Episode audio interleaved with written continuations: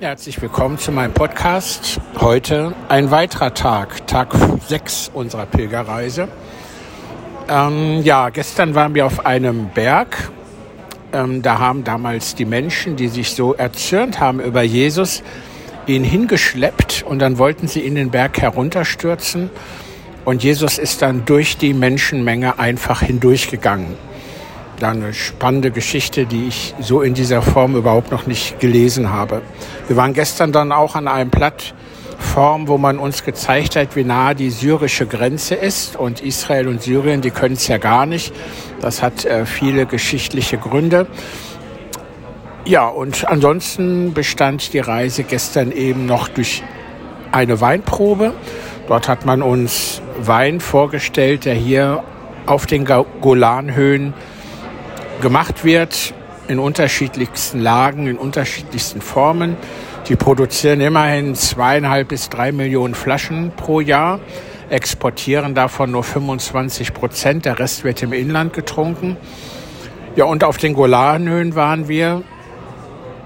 Auch interessant einfach zu sehen, wie sich so das Land von oben aufteilt und wie wichtig das Wasser ist für die Gestaltung des Landes.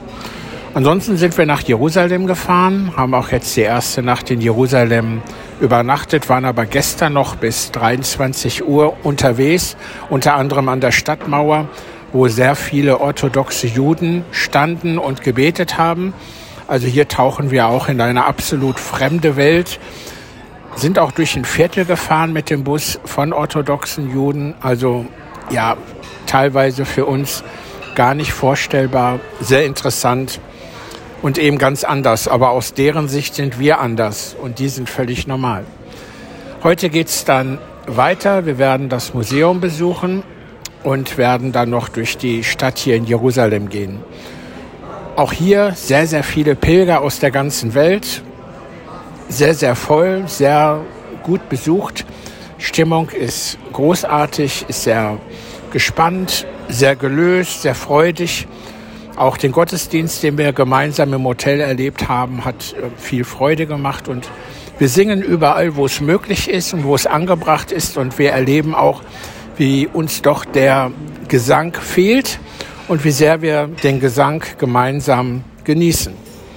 Ja, soweit für den heutigen Tag. Morgen kann ich euch mehr über Jerusalem berichten und über das, was wir hier so erlebt haben. Bis dann.